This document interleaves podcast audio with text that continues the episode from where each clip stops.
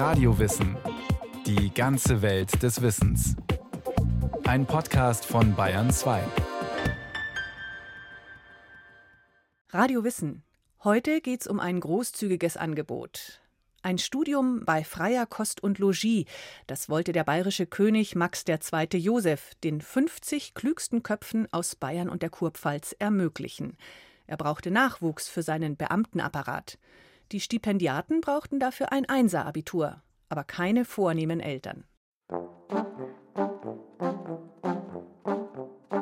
Läuft man die Münchner Maximilianstraße entlang, dann sieht man das Maximilianeum schon von weitem. Erhöht thront es auf der anderen Seite der Isar in Heidhausen. Ein imposanter Prunkbau und der Sitz des Bayerischen Landtags. Dass dieser hier nur zur Miete residiert, wissen die wenigsten.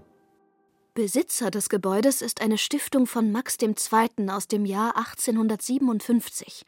Der wurde nicht alt genug, um die Fertigstellung nach 17 Jahren Bauzeit zu erleben. Die Einweihung erfolgte durch seinen Sohn, den Märchenkönig Ludwig II. Den Stiftungszweck hatte Max aber noch zu Lebzeiten festgelegt. Der König wollte den 50 klügsten Köpfen aus Bayern und der Kurpfalz ein sorgenfreies Studium ermöglichen, mit freier Kost und Logis, unabhängig von der Herkunft. An junge Frauen hatte er da nicht gedacht, und die sind auch erst seit 1980 zur Bewerbung zugelassen. Im Blick hatte er natürlich vor allem die Nachwuchspflege für seinen Beamtenapparat. Doch Ambitionen für die Amtsstube waren und sind keine Voraussetzung, Stipendiatin oder Stipendiat im Maximilianeum zu werden. Die Entstehungsgeschichte des historischen Gebäudes hat viel zu tun mit der Stimmung in München vor gut 150 Jahren. Und die war auf Krawall gebürstet. Der Vater von Max II., König Ludwig I., galt jahrelang als ein beliebter Erneuerer, auch was die Bildung betraf.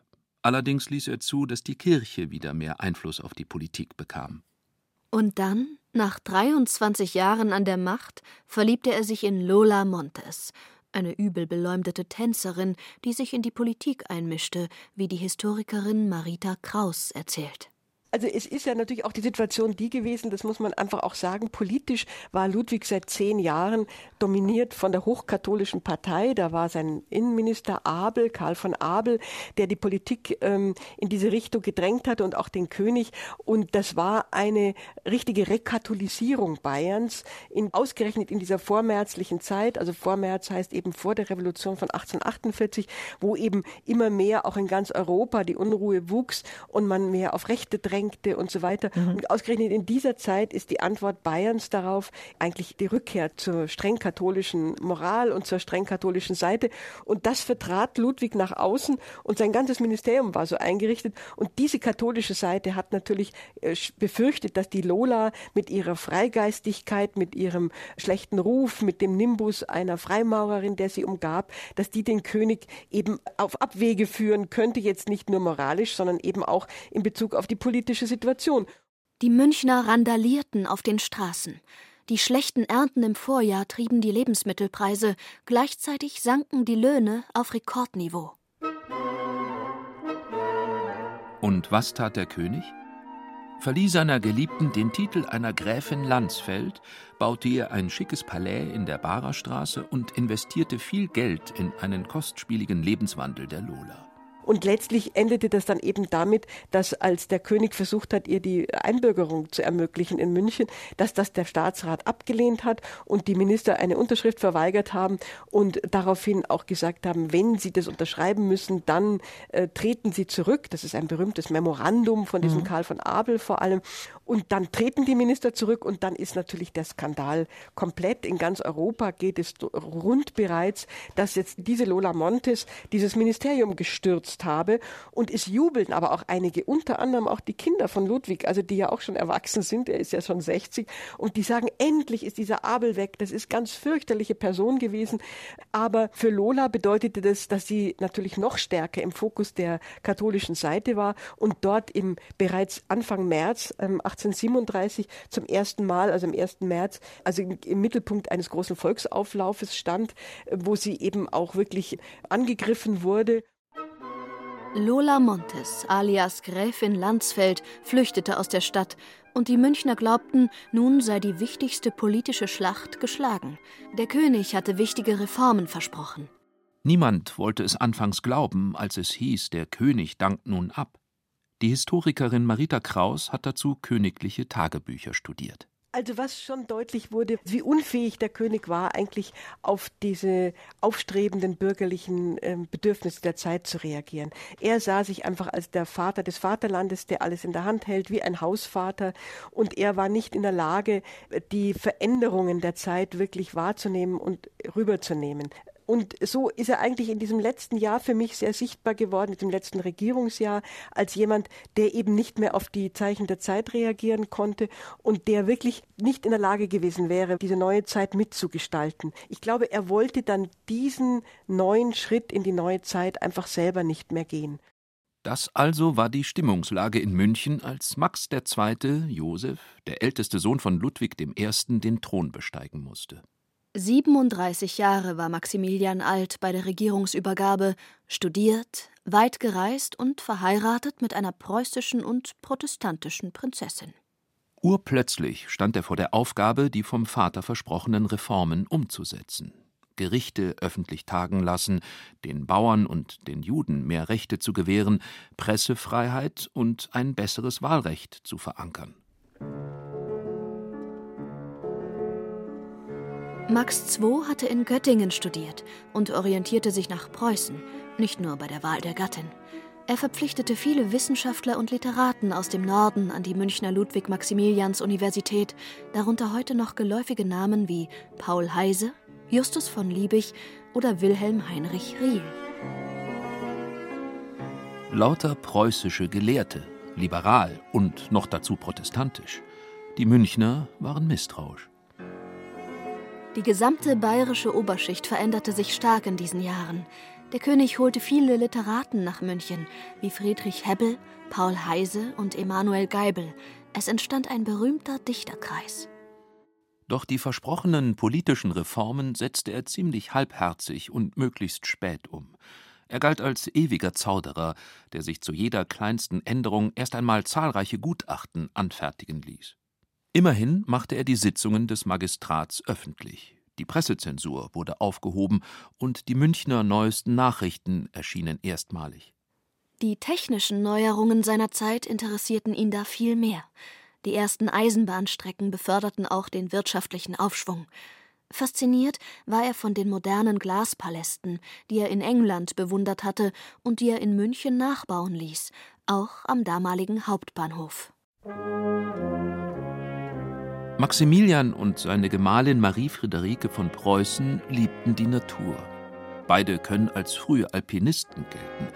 Die herbe Schönheit des Schlosses Hohenschwangau und der Berghütten Oberbayerns und des Allgäus, die die königliche Familie gern und oft besuchten, prägten auch die Ideenwelt des Thronfolgers Ludwig.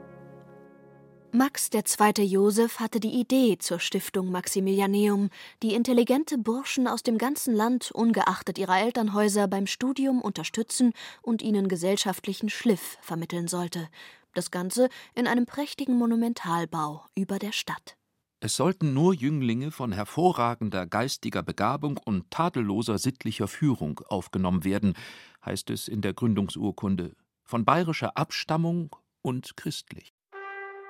Die Zeit des Aufstehens wurde festgelegt auf 5 Uhr im Sommer, halb sechs im Winter.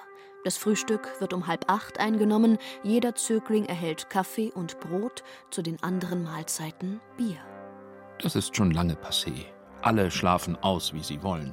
Nur wer im Speisesaal essen will, muss sich auf feste Zeiten einstellen. Selbst die Zimmer werden geputzt.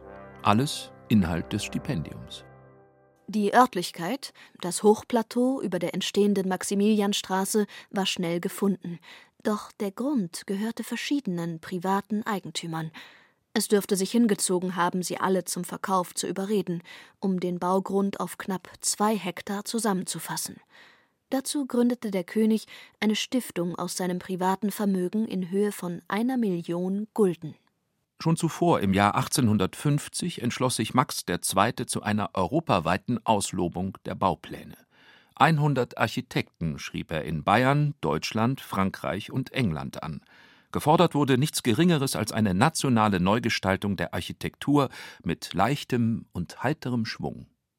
Die Aufgerufenen konnten sich darunter wohl nichts vorstellen, entsprechend war kaum Andrang.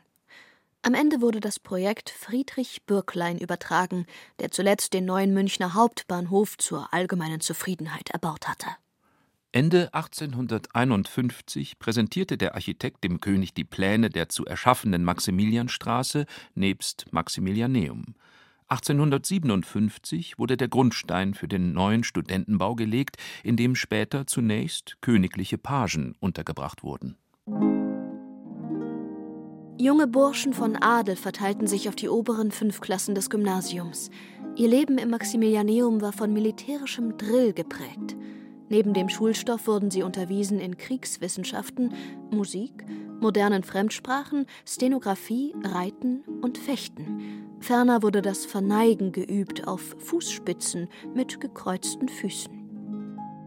Einmal im Monat mussten die Pagen bei Hof antreten zum Servieren von Getränken oder dem Tragen der Mäntel der Prinzessinnen. Die Zimmer der Pagerie waren bescheiden. Alle schliefen zusammen in einem großen Saal, die Verpflegung war karg. Nach der fünfjährigen Ausbildung entschieden sich die meisten Pagen für eine militärische Laufbahn, viele gingen auch in den Staatsdienst als Beamte. Um 1850 wuchs München rasch über die 100.000 Einwohner hinaus, auch weil die Vororte Heidhausen, Giesing und Au eingemeindet wurden. München wurde zur Messestadt. Schauplatz der ersten allgemeinen deutschen Industrieausstellung. Im Sommer 1854 stellten fast 7000 Aussteller im neu erbauten Glaspalast am Alten Botanischen Garten ihre Produkte aus. Von der Spinnereimaschine bis zur Lokomotive. Der König hatte der Welt das wirtschaftlich prosperierende München vorführen wollen. Die Stadt war überfüllt von neugierigen Besuchern.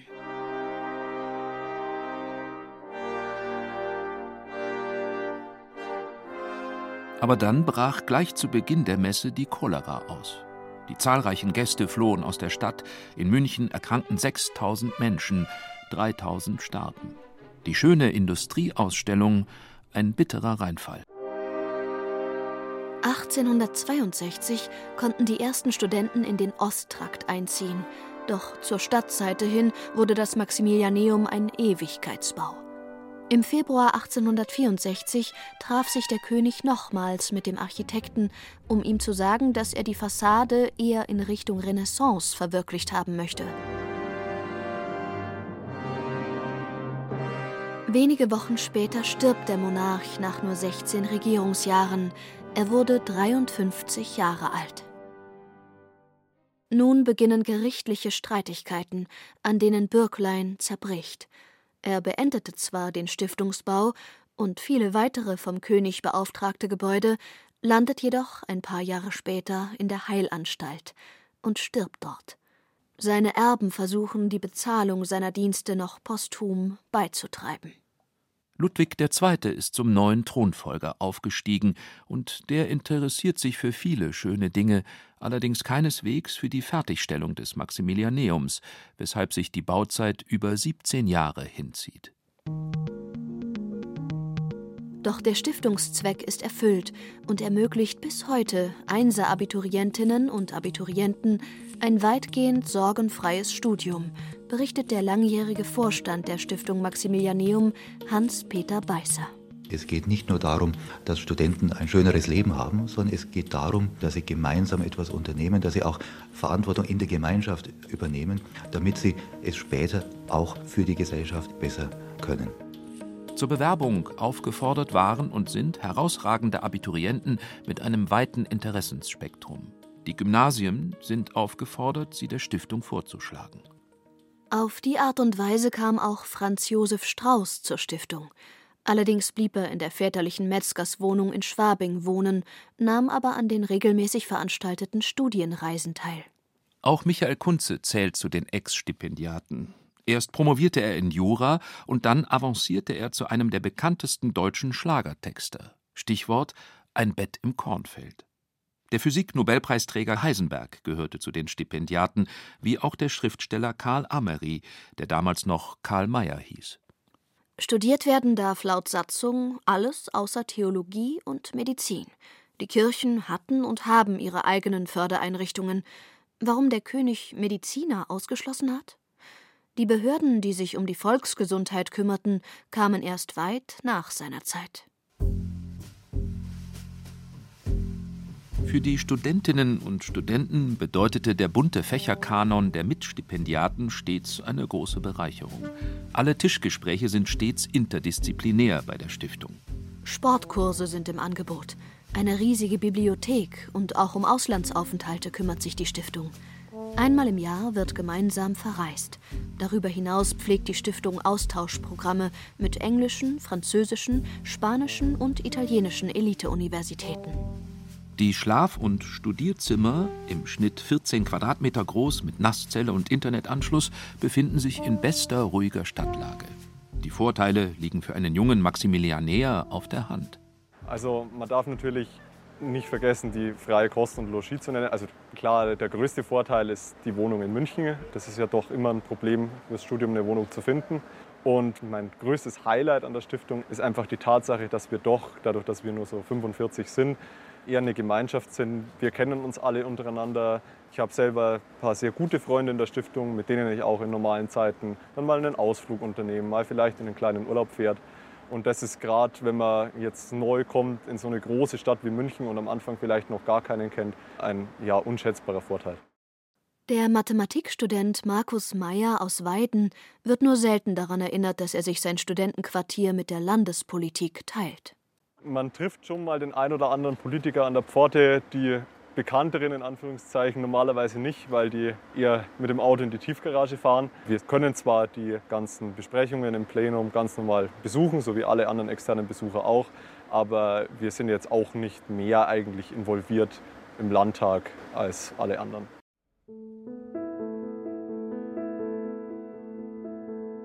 Den Sturz der Monarchie überstand die Stiftung unbeschadet, da Max II. hier Vorkehrungen getroffen hatte.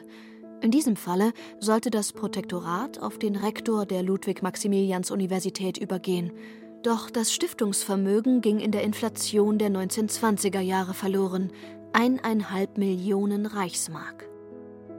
Die Kassen waren leer während des Nationalsozialismus, die Gleichschaltungsversuche massiv. Die Wehrhaftigkeit gegen die Politik blieb der Stiftung aber erhalten. Man blieb reserviert und wehrte alle Versuche, im Maximilianeum eine Parteibehörde unterzubringen, tapfer ab. 1949, nach dem verlorenen Zweiten Weltkrieg, war der Bayerische Landtag ins Maximilianeum eingezogen. Die ursprünglichen Sitzungsgebäude waren zerbombt. Die von den Amerikanern eingesetzte neue Regierung musste für jedes Zusammentreffen improvisieren.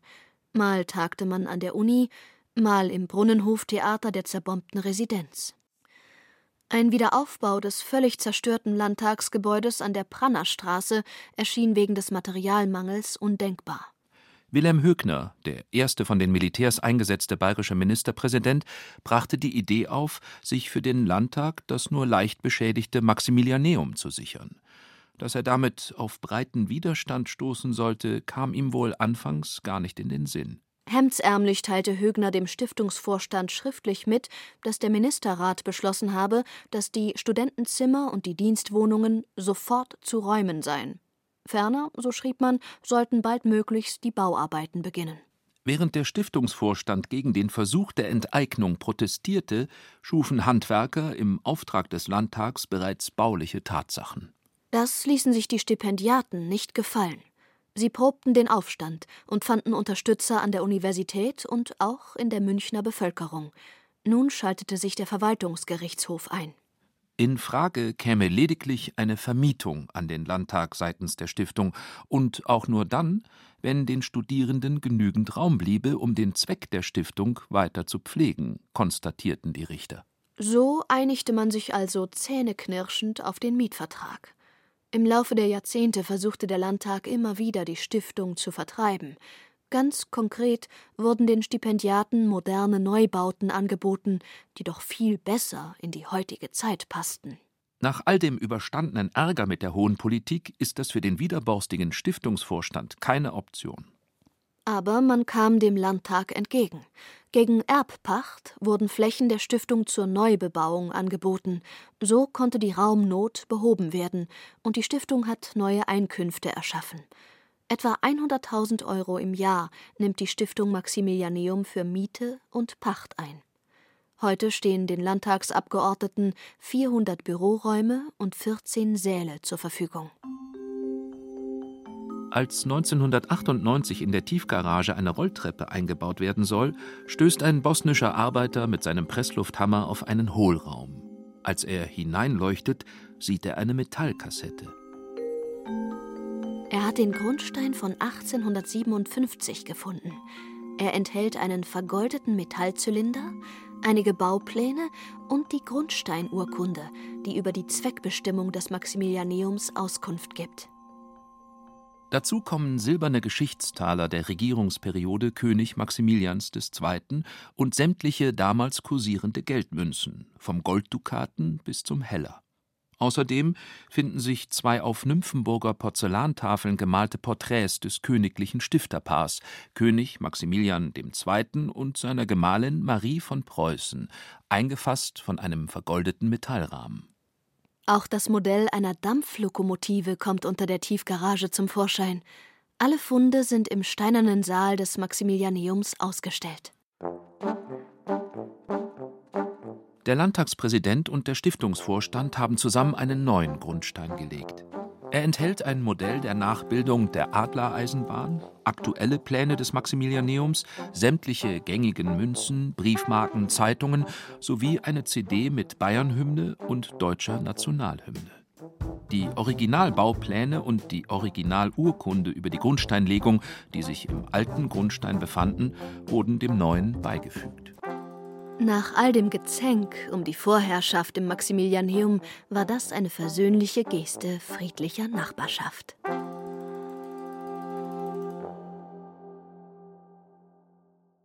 Das war Radio Wissen, ein Podcast von Bayern 2. Autorin dieser Folge Renate Wärisch. Regie führte Christiane Klenz. Es sprachen Laura Mehr und Thomas Leubel. Technik Roland Böhm. Redaktion Thomas Morawetz. Wenn Sie keine Folge mehr verpassen wollen, abonnieren Sie Radio Wissen unter bayern2.de/podcast slash und überall, wo es Podcasts gibt.